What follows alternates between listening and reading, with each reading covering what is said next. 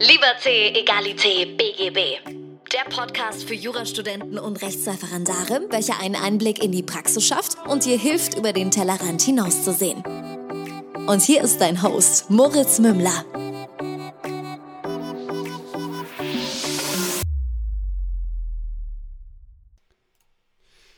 Servus und herzlich willkommen zu einer neuen Folge von Liberté, Egalité, BGB. Mein Name ist immer noch Moritz Mümmler und ich habe den lieben Professor Florian Eder hier zu Gast. Wir werden heute darüber sprechen, was man denn bereits im Studium, in der Ausbildung tun kann, um seinen Weg als guter Strafverteidiger oder gute Strafverteidigerin zu ebnen und inwieweit denn die Theorie wirklich mit der Praxis zusammenhängt. Lieber Florian, herzlich willkommen zurück. Moritz, ich darf mich wieder mal bedanken, dass ich eingeladen bin bei dir. Es ist mir immer eine Ehre und auch eine Freude mit dir, ja, so ein juristisches Tete-a-Tete zu veranstalten. Also wieder sehr, sehr schön. Und ich freue mich schon auf deine Fragen. Und wie gesagt, ich kann natürlich nur sprechen, was ein Strafverteidiger mitbringen muss. Denn eine Strafverteidigerin kann ich nur mit Abstrichen natürlich, weil ich schlichtweg keine bin. Aber wir kriegen das, glaube ich, gut hin.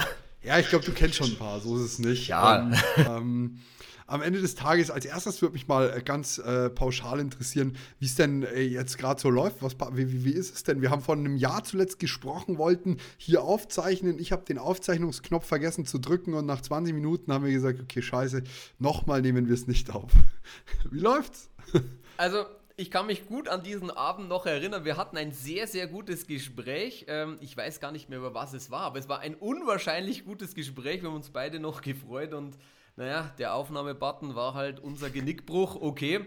Aber ansonsten kann ich sagen, läuft sehr, sehr gut. Äh, wir haben uns ja zuletzt auch ein äh, paar Mal, ja, was heißt zuletzt ist vielleicht übertrieben, aber jetzt während der Corona-Geschichte äh, gesehen. du hast ein bisschen was von unserer Arbeit mitbekommen. Ansonsten, wir merken jetzt als Strafrechtler wenig von der Corona-Problematik, weil Straftaten werden so oder so begangen. Da nimmt man jetzt auch keine Rücksicht auf Ausgangssperren oder sonstiges, weil Wer sich schon an die Verbotsgesetze des StGB nicht hält, den wird jetzt eine Corona-Ausgangssperre oder eine Zusammenkunftsbeschränkung oder sonstiges jetzt auch nicht abhalten ähm, eventuell äh, Täter zu werden, wenngleich ich, du weißt. Aber du willst ja, mir jetzt nicht sagen, dass die Bandendelikte nicht doch zurückgegangen sind, weil wenn man sich mit niemandem mehr treffen darf, dann treffen sich doch auch keine Banden mehr, oder? Ja, das ist natürlich richtig. Man könnte jetzt natürlich wieder diskutieren, ob man die Bande auf zwei Leute zurückstufen möchte, wie es früher der BGH ja schon geführt hatte, um zu sagen, dass wir noch die Strafbarkeiten zustande kommen. Aber ich merke jetzt keinen wirklichen Rückgang. Okay, verstehe ich. Ja, das klingt doch schön. Ähm, wir fangen gleich mal an. Also ich muss sagen, ähm, ich, ich habe persönlich noch nicht keine Strafverteidigung durchgeführt. Ich glaube, ich habe so einen ganz kleinen Einblick, aber mich würde mal interessieren, was würdest du sagen, ganz pauschal, was sind zwei, drei Fähigkeiten, die ein äh, Strafverteidiger oder Strafverteidigerin haben muss? Also in erster Linie muss ich immer wieder sagen, Wissen ist äh, alles oder vieles jedenfalls. Du solltest natürlich im materiellen Recht fit sein, sei es jetzt im StGB als äh, Kernbereich oder in den Nebengebieten. Das ist äh, relevant, wo du halt äh, drin verteidigst. Ansonsten natürlich auch ganz wichtig, die StPO zu kennen, weil das ist die, sag mal, die Normen oder die Nomenklatur, die du brauchst, wenn du irgendwie vor Gericht gut auftreten wollen würdest. Also da solltest du dich wirklich gut auskennen. Also das ist die eine Seite der Wissensschiene.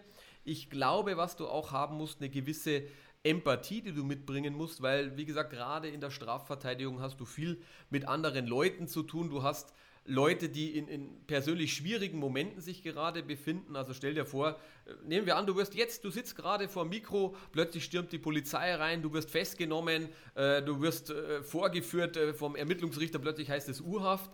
Ja, und jetzt regel mal dein Leben draußen. Und dann kommt irgendwann der Strafverteidiger und mit dem sprichst du dann. Das ist erstmal dein erster Ankerpunkt und da musst du als Strafverteidiger natürlich auch eine gewisse Einfühlsamkeit haben. Du kannst nicht reingehen, ja, ist mir alles egal, was bei dir los ist. Ähm, für mich interessiert sich nur der Rechtsfall, auch solche gibt es. Aber ich denke, das musst du auch mitbringen, damit du den Mandanten auch da ein bisschen abholen kannst. Und als drittes, was ist noch wichtig? Ich würde sagen, generell auch so ein bisschen der Umgang, das Standing, was man selber hat, die ja, die eigene Eloquenz, also lauter so Charaktereigenschaften, die mit dem Auftreten zu tun haben. Ich denke, das ist auch sehr, sehr wichtig, weil du musst dich auch gerade im Strafrecht behaupten. Also du kannst jetzt nicht sagen, ich mache jetzt gemütlich Backoffice, wie manche da, ähm, oder mhm. für die manche das alles ist, sondern du musst wirklich ein Auftreten haben, sei es vor Gericht, sei es gegenüber dem Mandanten, sei es gegenüber einer Staatsanwaltschaft oder Kollegen, das spielt keine Rolle.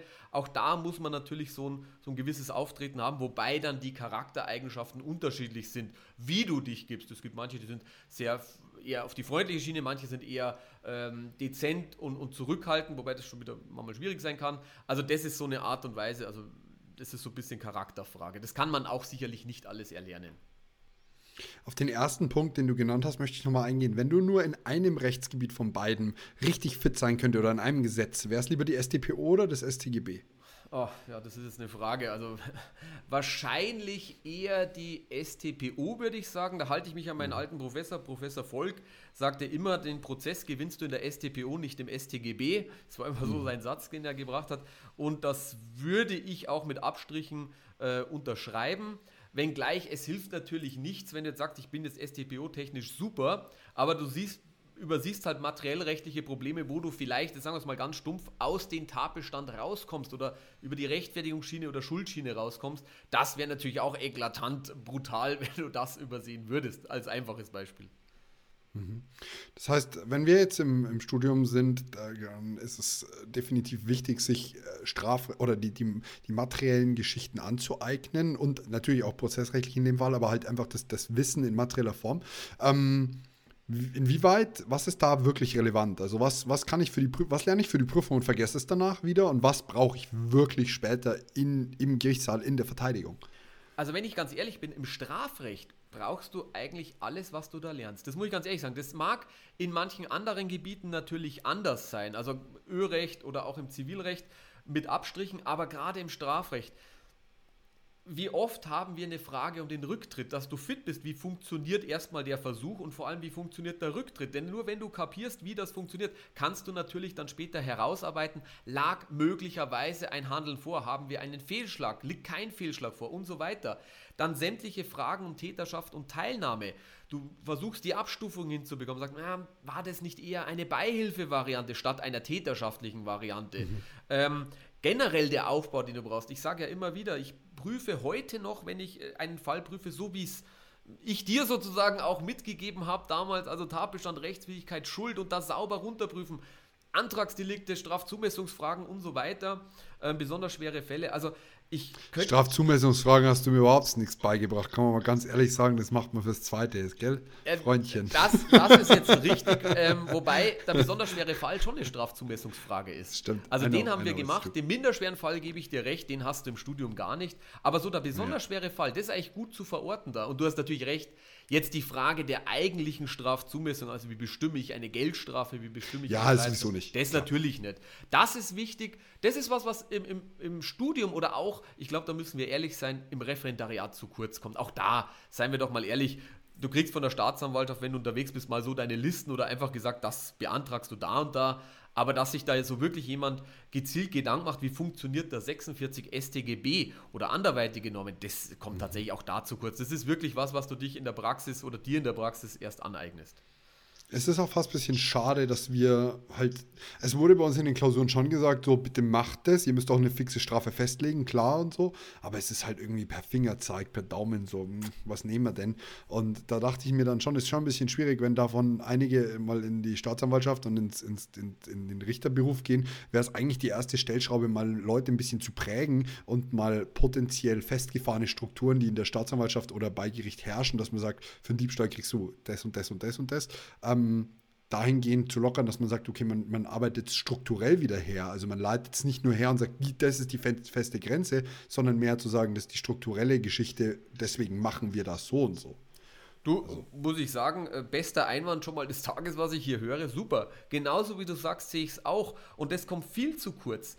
Dieses sich selber herleiten, dieses sich selber aufbauen, das gibt es oftmals gar nicht, sondern die haben ihre Listen und dann heißt, ja, das ist hier im Gerichtsbezirk einfach so unser Pi mal Daumen. Klar, es muss eine gewisse Vergleichbarkeit schon geben, aber du hast vollkommen recht. Es geht oftmals zu kurz, dass man den Einzelfall wieder würdigt. Und das heißt, ja, wir haben halt den Diebstahl und für den Diebstahl gibt es ja, üblicherweise klar. das und das. Und da kämpfst du wirklich teilweise. Äh, also wirklich schwierig, dass man da rankämpft und sagt, Leute, wir haben ja einen ganz bestimmten Fall und das kann man nicht alles abtun. Jeder Fall hat das Recht, individuell zu betrachtet werden. Dann haben wir die schwereren Fälle, wir haben die leichteren Fälle, wir haben oft Delikte, die äh, Leute begehen auf einer ganz gewissen Schiene oder aus einem gewissen Grund und das müssen wir berücksichtigen und da hilft uns nicht immer und das meine ich oftmals bei den Staatsanwälten geht das oder generell bei der Staatsanwaltschaft ein bisschen zu kurz oftmals wir sagen, ja, wir haben den üblichen Punkt, der übliche Pass ist von bis und dann hauen wir das einfach aus raus. Das ist ein bisschen traurig, aber da gebe ich dir vollkommen recht.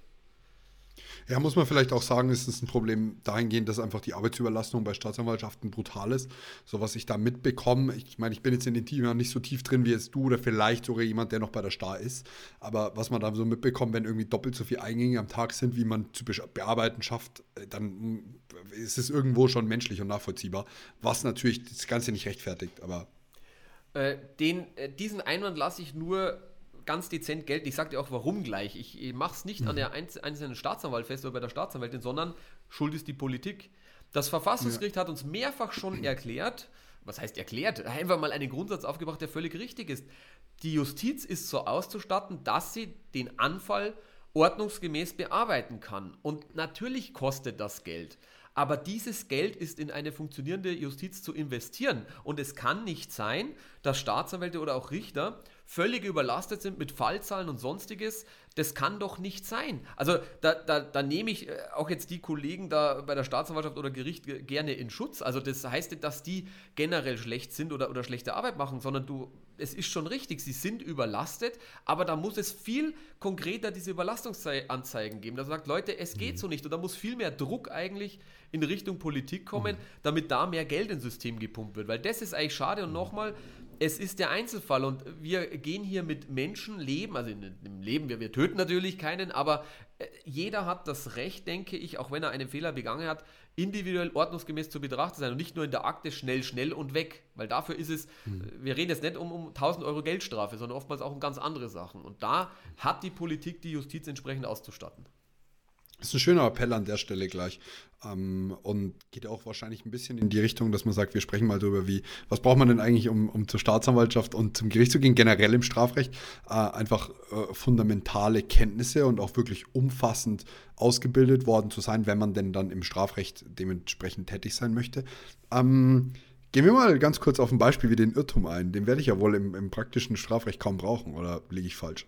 Uh, da liegst du sogar ganz falsch. Also Irrtum hast du immer mal wieder. Also bei uns hat immer jeder gesagt, Schutzbehauptung brauchst du eh nicht so später. Ja, das muss ich aber auch sagen, das ist ja der Grund, warum man den auch mal durchfeitet. Natürlich hast du, wenn du jetzt mit so einem Irrtum herkommst, sagen viele Staatsanwälte oder auch vielleicht Gerichte erstmal belächeln sie das Ganze, aber du musst es halt sauber durchexerzieren und die Frage ist gerade, habe ich vielleicht mal ein Tatbestandsirrtum? Wir hatten jetzt unlängst eine ganz interessante Regelung oder, oder eine, eine Rechtsprechungsänderung, muss man sagen.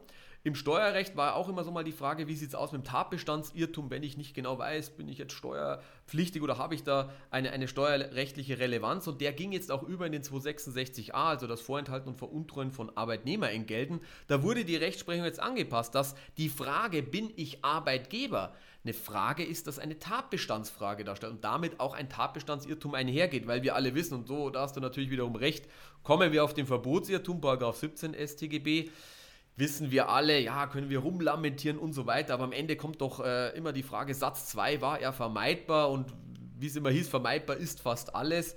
Ähm, da gewinnst du natürlich nicht ganz so viel mit, mit dem Verbotsirrtum. Mhm. Aber gerade der Tatbestandsirrtum, der ist hochrelevant, weil er hat eine ganz relevante Rechtsfolge und eine ganz eingängige Rechtsfolge, ganz klar. Ja, entfällt der Vorsatz, es verbleibt bei der Fahrlässigkeit. Völlig zu Recht, meiner Meinung nach übrigens auch. Also ich bin jetzt nicht der, der große äh, Strafrechtler mit tausendfacher Erfahrung, aber ich habe mich damals schon gefragt, wozu gibt es das Institut, wenn mir danach jeder sagt, das ist eine Schutzbehauptung und fällt weg. Also dann kann ich es halt auch, kann ich es in der Ausbildung auch komplett lassen und da finde ich den Appell sehr schön zu sagen, nee, also wir müssen den schon auch mal durchfighten und es muss auch schon mal sein, dass der wirklich auch in den Fällen, wo er denn äh, relevant wird, auch entsprechend gewürdigt wird. Ähm, wie, wie kann ich mir im Studium bereits Fähigkeiten anlernen, die wir vorhin angesprochen haben, abgesehen vom Materiellen? Äh, wie, also Empathie, okay, kann man so ein bisschen lernen, vielleicht auch ein bisschen nicht. Aber was, was würdest du sagen, ist bereits im Studium eine gute Vorbereitung auf ähm, ja, den Beruf der Strafverteidigung, in der Strafverteidigung? Also eine Frage, ich schaue immer über den Tellerrand hinaus, wäre mal was. Also vielleicht macht man bei solchen Moodcourts ein bisschen mit, das ist nie verkehrt, so ein bisschen äh, sich auseinanderzusetzen, mal mit so einem Prozessgeschehen. Ich kann auch sonstige Angebote, es gibt ja auch diese Law Clinics zum Beispiel, die jetzt immer mal wieder angeboten werden. Ich denke, da kann man auch sehr viel gewinnen, weil du da wirklich mal auch an, ich sage es mal, die Klienten oder, oder die, die Kunden oder wie auch immer sie bei den Law Clinics nennen willst, aber ich denke, dass das sehr, sehr gut ist. Und wenn du bei sowas mitmachst, klar, wir müssen auch immer ganz ehrlich sein, du musst die Zeit haben. Das ist bei vielen Studenten, also da sagen sie auch, hey, ich muss eh so viel lernen, soll ich das jetzt auch noch machen? Aber wenn man die Möglichkeit hat und so ein bisschen Zeit sich nehmen würde, ist das sicherlich was, äh, von dem man gewinnen kann. Oder man arbeitet einfach mal nebenbei bei einem Anwalt mit oder sonst wo, wo man sich ein paar Euro verdient. Das wäre es natürlich schön, das muss ich auch dazu sagen, wenn der Anwalt dich jetzt nicht nur zum Kaffeekochen einsetzt oder irgendwie Akten schleppen oder Akten kopieren, ähm, sondern du irgendwas machen kannst, wo du ein bisschen was mitnimmst. Klar, Voraussetzung ist wieder, man muss so eine Kenntnis haben, dass ein Anwalt jetzt beispielsweise sagt, mit dem kann ich was anfangen und ich kann ihn halt nicht nur Kaffee kochen lassen, so in der Art. Aber ja, das, genau, das deswegen durfte ich beim Florian in meiner, in meiner äh, Rechtsanwaltsstation immer nur den virtuellen Kaffee kochen. Genau, und im, im virtuellen Keller sitzen, das ist auch klar. Aber das, denke ich, ist schon ganz wichtig. Ähm, und sonstige, mal gesellschaftliche Sachen, du kannst auch mal raus aus dem Recht gehen und machst halt was anderes. Manche äh, machen nebenbei so ein bisschen Politik, wobei man jetzt auch sagen kann, ob das jetzt unbedingt den Charakter bildet. Bei manchen äh, macht es auch das Gegenteil. Oder einfach, schau dir doch mal Sachen um den Mannschaftssport an. Auch da hast du doch seit frühester Kindheit, wenn du sowas machst, gelernt, wie setze ich mich mit anderen Leuten auseinander. Ähm, das mhm. halte ich für eine ganz wichtige Frage und ich merke das auch immer wieder wenn du Leute hast, wo du gleich sagen kannst, ah, das, das war einer, der hat vielleicht Tennis gespielt, aber nur Einzel, niemals Doppel oder lauter so, so Einzelsportarten, als wenn du dich mal seit frühester Kindheit mit anderen Leuten äh, auseinandersetzen musstest. Also auch in, in, innerhalb einer Mannschaft. Also das fand ich immer sehr, sehr gut. Und was ich auch damals eine gute Institution fand, war jetzt ähm, der Wehrdienst oder der Zivildienst. Weil auch da hattest du eine gewisse Zeit, wo du zwangsweise wohin musstest und Sachen erleben musstest, wo du jetzt nicht sagst, oh, das mache ich jetzt alles freiwillig, egal ob du jetzt beim Wehrdienst äh, im, Schlamm gelegen bist und wirklich keinen Spaß hattest, aber trotzdem deine Kumpels hattest, die mit in dem Schlamm lagen sozusagen, oder jetzt beim Zivildienst, wo du einfach mal sozial dich auseinandergesetzt hast mit Themen oder auch mit Menschen, denen es wirklich nicht so gut geht und du mal eine andere Seite Einblick bekommst. Das fand ich eigentlich damals war ganz gut und das geht so ein bisschen heute ab, würde ich behaupten. Mhm.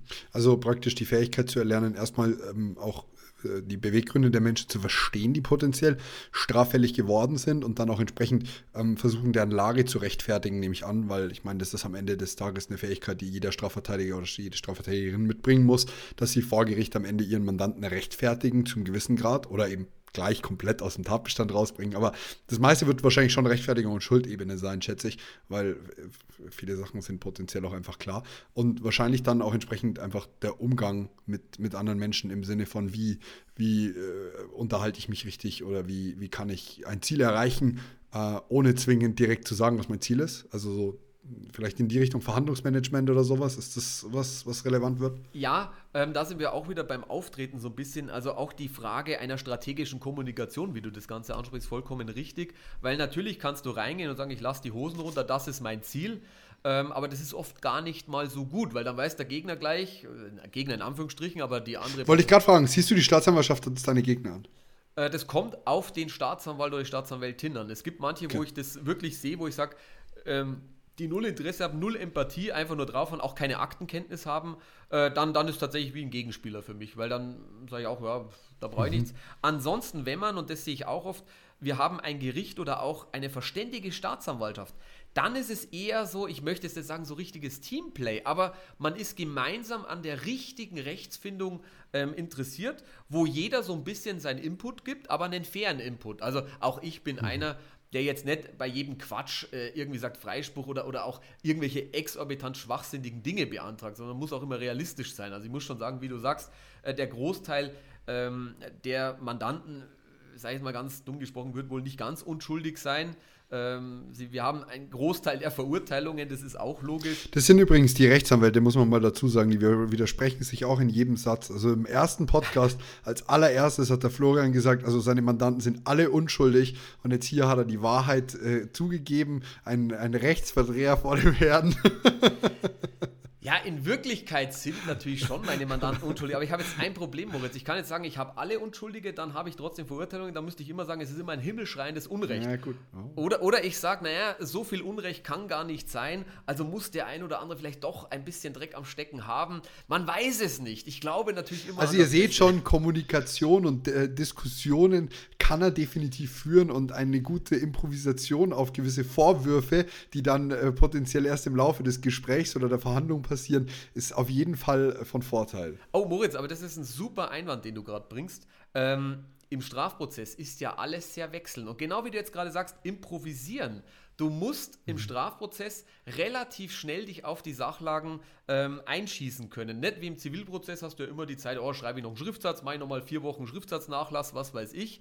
Im Strafprozess kommt eine Zeugenaussage, die plötzlich wirklich eine Sachlage mal verändert und da muss man relativ zügig darauf reagieren. Oder du hast irgendetwas, wo du sagst, es ist ein Beweisverbot. Da musst du auch sagen, hey, zack, Beweisverbot, das und das und das. Und da musst du wiederum, da sind wir wieder bei der Klaviatur der STPO, da muss man sich auskennen, ähm, wie es dann geht. Und du musst auch relativ schnell argumentieren können. Also du kannst jetzt nicht sagen im Strafprozess, äh, wissen Sie was, ähm, können wir mal eine Stunde unterbrechen, ich muss mir jetzt überlegen, was ich sage. Nee, das muss relativ zügig, denn du weißt ja, wie das ist im Gespräch der, oder im Argumentieren ist es doch so, wenn einer relativ schnell Gegenargumente bringen kann, wohl begründete mhm. Gegenargumente, so schaffst du doch auch Argumentationen zu gewinnen, also in Anführungsstrichen zu gewinnen. Und das ist auch noch eine Fähigkeit, ganz, ganz wichtig, dieses Argumentieren und das Ganze relativ zügig machen zu können. Das auch Wir haben das ja in den letzten Jahren in der Politik auch viel gesehen, dass es noch nicht mal gut begründet werden muss. Also es reicht ja oftmals schon, den Gegeneinwand zu bringen und zu sagen, nein, das ist nicht so, äh, und dann noch ein bisschen was hinterherzugeben, was halt einfach nicht so wirklich greifbar ist, wie auch immer. Also sowas kann ja sogar schon ausreichen. Ich meine, klar, wenn man mit lauter Experten auf einem Gebiet spricht, ist das nochmal eine ganz andere Nummer. Aber ähm, du, also selbst um das mal abzuspecken, selbst wenn du es nicht zwingend immer gut begründest, ist eine, eine gewisse Spontanität und eine Anpassungsfähigkeit, glaube ich, extrem wichtig. Da gebe ich dir recht. Ähm, anders allerdings als in der Politik äh, wird am Ende des Tages ein Urteil gesprochen, wie du schon sagst, von Rechtskundigen und äh, die setzen sich mit Argumenten auseinander. Und wie beim Politiker erleben wir oft, da wird sehr viel geredet, völlig ohne Inhalt. Ähm, das, das, hilft dir tatsächlich nichts. Dann wird man auch sagen, ja, der kann, ist rhetorisch wunderbar, aber ist halt null dahinter. Mhm. Ähm, damit mhm. gewinnst du, glaube ich, in der juristischen Argumentation eigentlich nichts. Vielleicht die Stammtischhoheit, wenn du jetzt mit irgendwelchen Leuten am Stammtisch. Ja, das sowieso, ja klar. Genau, da schon. Aber das ist so eine Politikerkrankheit, die furchtbar ist. Also sowas, also das reizt mich aufs Blut. Dieses Gelaber, dieses Teflonartige Abprallen ähm, oder dann plötzlich nichts mehr sagen. Ähm, und oder wenn man was sagt, ist es völlig inhaltsfrei. Also das ist furchtbar. Ja, ich meinte es auch mehr auf die Psychologie von Menschen bezogen. Also ich meine, so sehr dann auch entsprechend Experten drin sitzen und rechtskundige äh, Personen dabei sind, ist es ja doch so, dass äh, nicht jeder frei ist von psychologischen ähm, Austricksbarkeiten, Mängeln, wie auch immer. Das heißt, also allein das würde ja schon grundsätzlich also bei, der, bei der menschlichen Psyche reichen, dass wir, dass wir in dem Gerichtssaal Argumente brauchen, die fundiert und, und wirklich mit Inhalt hinterfüttert sind, ist keine Frage. Das steht nicht zur Diskussion. Nee, ich glaube, da gewinnst du nichts, weil du wirst dir immer am Schluss überlegen, jetzt versetz dich einfach in einen Richter rein, du warst ja auch, also mal bei einem Richter gewesen und wenn du jetzt ein Urteil schreibst, du überlegst ja auch, du holst dir die Argumente zusammen. Das nehmen wir an, du warst beim Zivilgericht und hattest jetzt die Klagen, Kläger, Beklagter und dann schaust du dir die Schriftsätze an und dann vielleicht noch was in der mündlichen Verhandlung war und dann ziehst du dir ja die Argumente heran, nicht das Geschwafel, du trennst ja auch... Ja, klar, sowieso. Genau, das Gelaber, also wenn man es jetzt ganz stumpf macht, du streichst Gelaber weg und übrig bleibt dann das, mit dem du argumentierst. Und ich glaube, egal wie klein das Amtsgericht sozusagen ist, das auf Plattitüden, wird sich ein Richter, der sich ein Urteil dann überlegen muss, wird sagen, naja, was war jetzt eigentlich da das Argument dahinter? Er hat viel mhm. geredet, aber wo ist das Argument? Und wenn du kein Argument verfängst, mag das psychologisch immer noch so toll sein. Aber in dem Moment, wo jeder drüber nachdenkt, ist ja, eigentlich was dahinter. Ich glaube, kommt jeder ernsthaft damit, er sagt, das, das reichte, das ist einfach nichts. Und das, glaube ich, hast du beim Juristen ähm, das Problem nicht, als was jetzt ein Politiker in irgendeiner Talkshow einfach macht. Wobei du auch da siehst, wenn du jetzt einen guten Talkmaster hast, der schießt dem schon richtig entgegen. Und dann kommen halt diese Plattitüden, ähm, wo dann, wie du schon ja, sagst, klar. gar nichts äh, mehr. Diese leeren Sätze, viel gesagt und nichts, äh, viel erzählt und nichts gesagt. Genau, genau. Okay, ja, das ist auf jeden Fall ist es schon mal ähm, spannend, in welche Richtung das geht. Würdest du sagen, man kann sich als Strafverteidiger direkt äh, selbstständig machen, nachdem man jetzt sein zweites Examen hat? Oder würdest du da eher raten zu sagen, man geht zum großen Professor nach ähm, hier hinter Dupfinghausen an der Salzburger Grenze? Äh, das wäre natürlich, natürlich, die, die Optimalschiene, weil so viel wie du da mitnimmst, da kannst du ja selber gar nicht erlernen. Nein, das, ähm, also das mal in, je, in, jedem Sarkasmus beiseite, das ist wahrscheinlich der volle Ernst. Also würde ich jetzt mal so gar nicht so sarkastisch sagen. das freut mich. Aber ich meine schon, dass du dich auch selbstständig machen kannst. Aber es ist, du hast halt verschiedene Schwierigkeiten. Wenn du gleich selbstständig bist, du hast natürlich nicht gleich irgendeinen Mandantenstamm. Also musst du erstmal versuchen, wie komme ich an Mandanten. Das ist das erste große Problem. Zweites Problem, ähm, wie schaffe ich mir eine Infrastruktur? Ich meine, ein Laptop oder ein PC kann sich jeder kaufen, aber wie funktioniert jetzt das sinnvolle Ak Aktenarbeiten, also sei es jetzt digital oder, oder nicht digital, egal wie auch immer, auch das musst du dir lernen. Wie sind die Kniffe, all das, was du im Studium nicht hast? Einfachstes Beispiel, sage ich immer wieder, einer meiner ersten Fälle.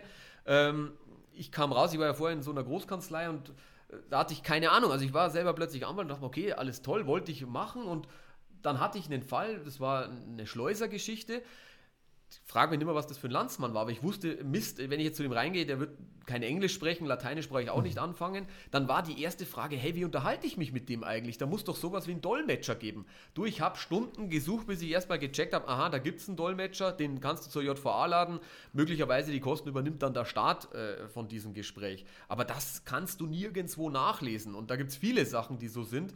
Und das ist am Anfang, zahlst du halt einiges an Lehrgeld. Aber das meinte ich noch gar nicht so sehr. Ich meinte vielmehr die Verantwortung, die man gegenüber dem Mandanten trägt. Dass man sagt, kann ich überhaupt, bin ich überhaupt in der Lage, eine Verteidigung so gut aufzubauen und so mich hinzustellen, dass ich sage, ich kann diese Verantwortung für das Leben dieses Mandanten, äh, ohne dass jemand umgebracht wird, aber für das Leben des Mandanten wirklich aufnehmen und tragen im Sinne von, ich kann eine Verteidigung bieten, die wirklich gut genug ist. Okay, die Schiene, da bin ich auch absolut bei dir, weil das sehe ich tatsächlich kritisch. Also wir betrachten ja auf den sozialen Medien auch viele ähm, Anwälte, die sich dort präsentieren und äh, wenn man natürlich dann weiß, wie lange die am Markt sind, sag ich mal, du kannst ja relativ leicht nachprüfen, ab wann die ihre Zulassung haben, dann erschreckt das schon manchmal, wenn da Sachen erzählt werden, wo du genau weißt, das ist schlichtweg Quatsch. Ich meine, der Fachmann sieht sowieso relativ schnell, aber das ist erschreckend. Aber ich glaube, da gibt es einfach zu wenig Zurückhaltung. Also ich für meinen Teil war am Anfang tatsächlich so, ich habe manche Fälle nicht gemacht, weil ich gesagt habe,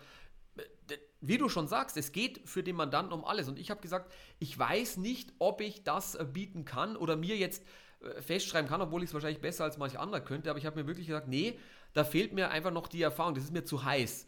Ähm, das mhm. erlebe ich bei vielen anderen nicht, sondern einfach mal, da gehe ich rein und mache das, das, das, ohne dass man irgendeine Erfahrung, Ahnung oder sonstiges, weil du, du bist gar nicht auf Augenhöhe, du kennst nicht, wie das läuft. Du, natürlich können die jetzt vielleicht einen Straftatbestand prüfen, aber wie das ganze Ermittlungsverfahren läuft, wie du richtig befragst, wie polizeiliche Ermittlungen laufen, ähm, wie du was im Prozess später machst oder wie in Vorgesprächen was läuft, da hast du keine Erfahrung. Und da muss ich tatsächlich sagen, du kannst auch auswürfeln am Anfang. Und ich kann dir auch sagen, am Anfang, wo ich angefangen habe, ich hatte ja auch keine Ahnung, äh, was wäre jetzt sinnvoll zu beantragen, weil wo sollst du es denn herhaben, wie wir schon vorher besprochen haben. Man weiß ja nicht, wie man irgendwie die Strafzumessung macht. Jetzt machst du halt irgendeinen Antrag, bleibst irgendwie unter dem Antrag der Staatsanwaltschaft, was allerdings vielleicht ein völliger Schwachsinn auch war. Also das halte ich schon oder sehe ich schon sehr, sehr kritisch.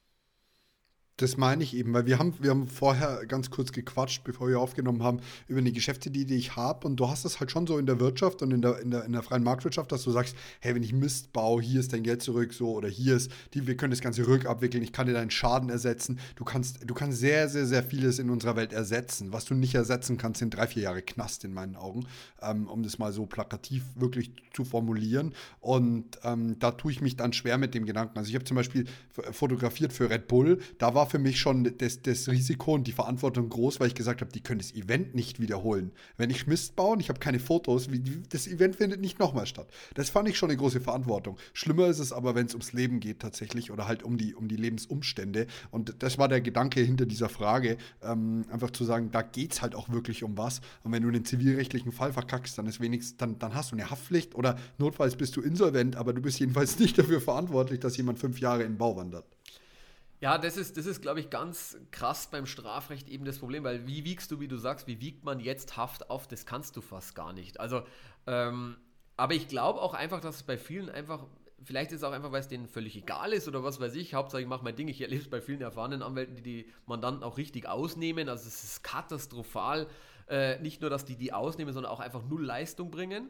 Ähm, die Frage ist halt die Haftung. Viele meinen, im Strafrecht habe ich ja keine Haftung, mir passiert ja nichts.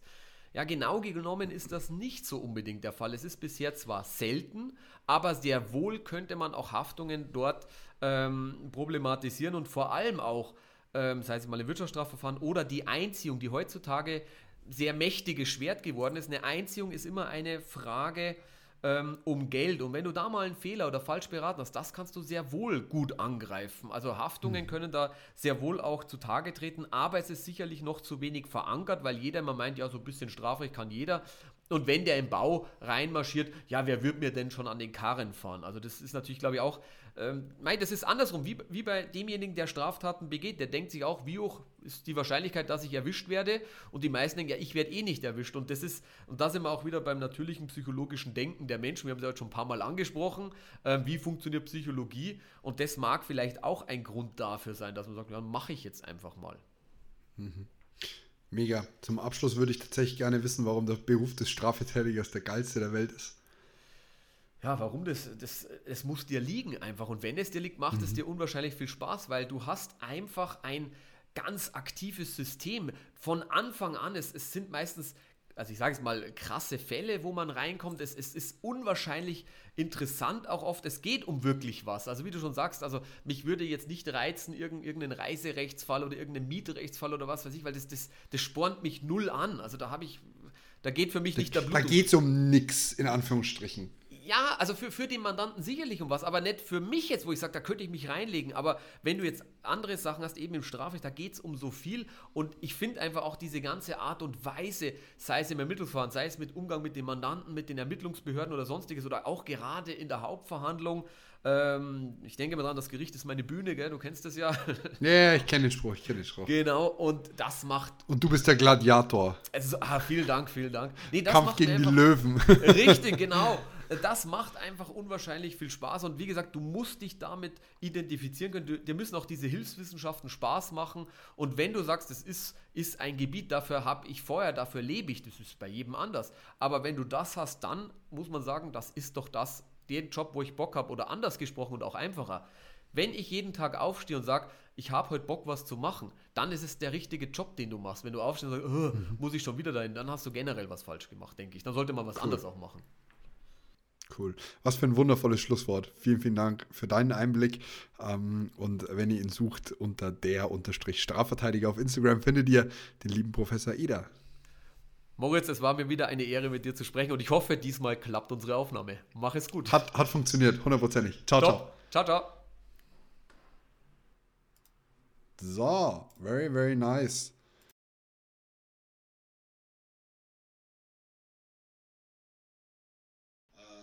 Moment, warte ganz kurz, bei mir nimmt er noch auf.